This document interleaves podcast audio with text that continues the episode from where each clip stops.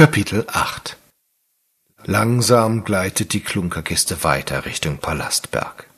Aus der Hafengrotte dringt der Lichtschein unzähliger Fackeln und Lampen, welche die Höhlenwände beleuchten, nach draußen.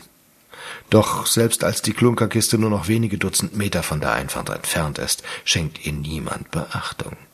Weder die Arbeiter auf den Stegen und Aufzügen, noch die vereinzelt an Deck der unterschiedlichen Schiffe herumlaufenden Seeleute.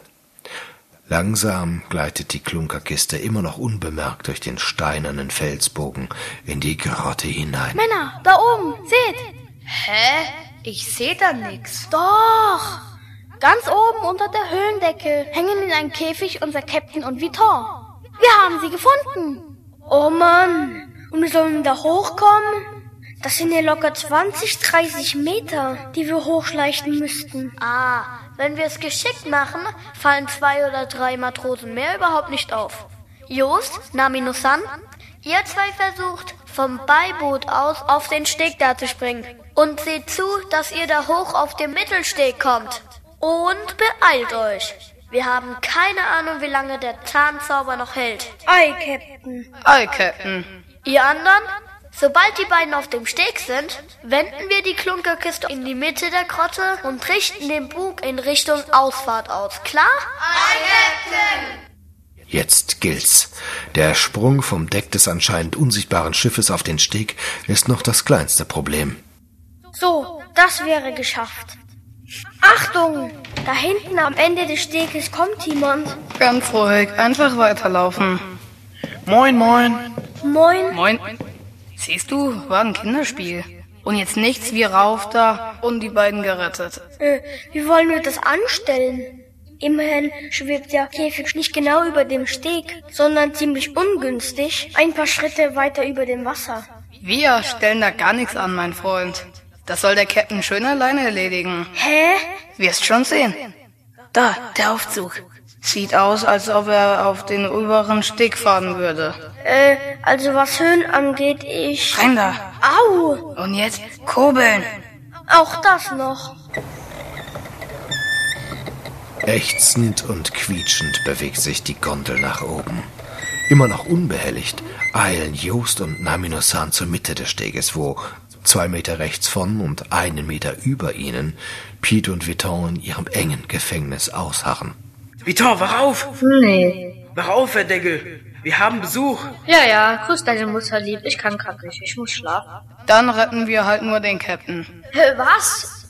Psst, leise um Gottes Willen. Ah, das ist ja der Wahnsinn. Captain, du hattest recht. Dein Wahnsinnsplan ist tatsächlich aufgegangen. Ja, ja, hör auf, mich abzuknutschen freu dich nicht zu früh. Noch sind wir nicht frei. Bitte sag mir, dass du eine kluge Idee hast, Nami. Ich nicht, aber er. Genau. Wir lassen euch an Namis Faltangel an den Dietrich herüber.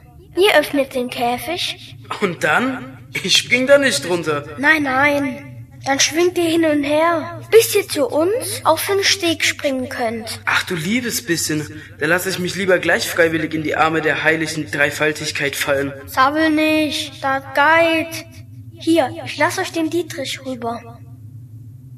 Hab ihn. Und das Ding ist auf. Los, Captain, lass uns ein bisschen Schwung in die Sache bringen. Bitte nicht. Hilft ja nichts. Captain, ihr müsst euch wirklich beeilen. Noch ist die Klunkerkiste unentdeckt, aber eben nicht mehr für lange. Stimmt. Wo ist mein Baby überhaupt? Direkt unter uns. Zu springen wäre also aktuell eine blöde Idee.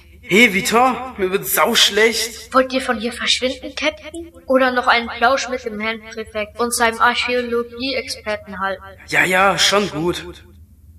Viton und der Captain schaukeln, was das Zeug hält. Leider bleibt das seltsame Treiben den Seeleuten und Arbeitern in der Höhle nicht verborgen.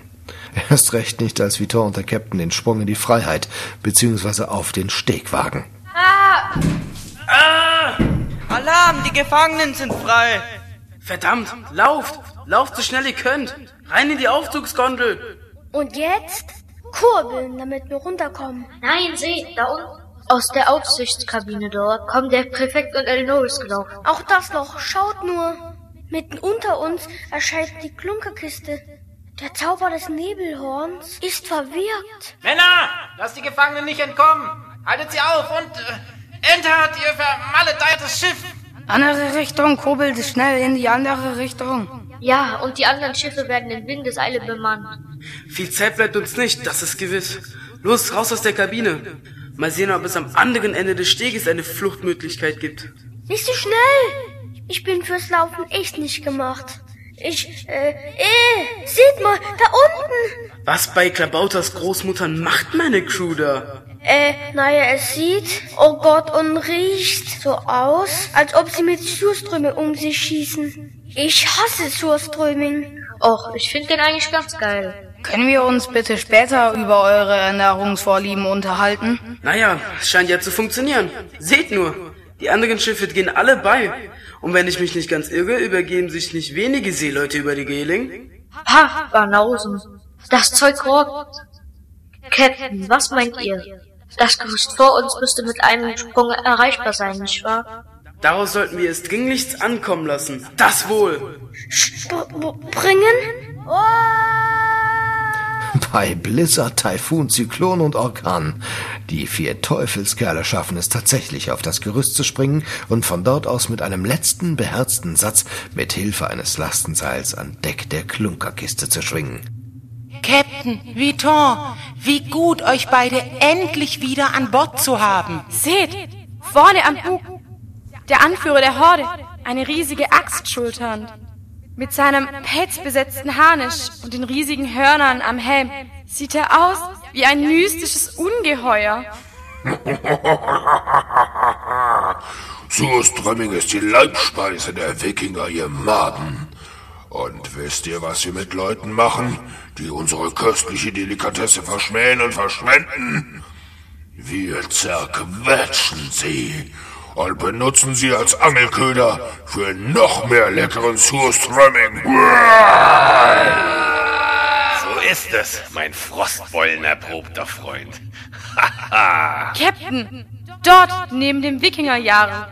El Norris macht sich mit gezücktem Säbel bereit zum Entern. Haha, Monsieur Vuitton, ich will doch sehr hoffen, dass ihr eurer Crew vor eurem Abgang noch eine kurze Showeinlage bietet. Oder sollte ich sagen, dödeliger Daniel? Oder eher Makelmichel? Tja, Captain, wusstet ihr, dass euer ach so hoch von euch geschätzter Kleinganove mitnichten eine Landratte ist, sondern ein mit allen Seewassern gewaschener Pirat, der bei jeder sich bietenden Gelegenheit den Namen wechselt, wie andere Piraten die Augenklappe? Ha, das ist mir einerlei. Er ist der Seemann, der mir gezeigt hat, wann es sich zu kämpfen lohnt und für wen. Pappalapapp, ich komme rüber und mach kurzen Prozess mit diesem hemdsärmeligen Würstchen. Es endet hier und jetzt. Ich habe lange genug versucht, freie beuterischen Idealen zu folgen. Sowohl euren als auch denen des Präfekten. Aber Pirat sein heißt mehr, als sich auf Kosten anderer zu bereichern. Oh, jetzt wird er noch auf seine letzten Augenblicke hin sentimental und bereut seine Sünden. Ich werde dafür sorgen, dass du nie wieder falsche Entscheidungen treffen kannst, Bürschchen. Zieh deinen Säbel, damit ich dich nicht unbewaffnet besiegen muss. Das Leben ist mir ein besserer Lehrmeister, als du es je sein könntest. Du aufgeblasener Dampfplauderer. Ich kann dir leider nicht erlauben, an Bord zu kommen. Dies ist das Ende. Leb wohl. Hey, lass die Finger von der Ankerkette. Euer Schiff steht direkt über dem magischen Portalmechanismus. Deswegen ja.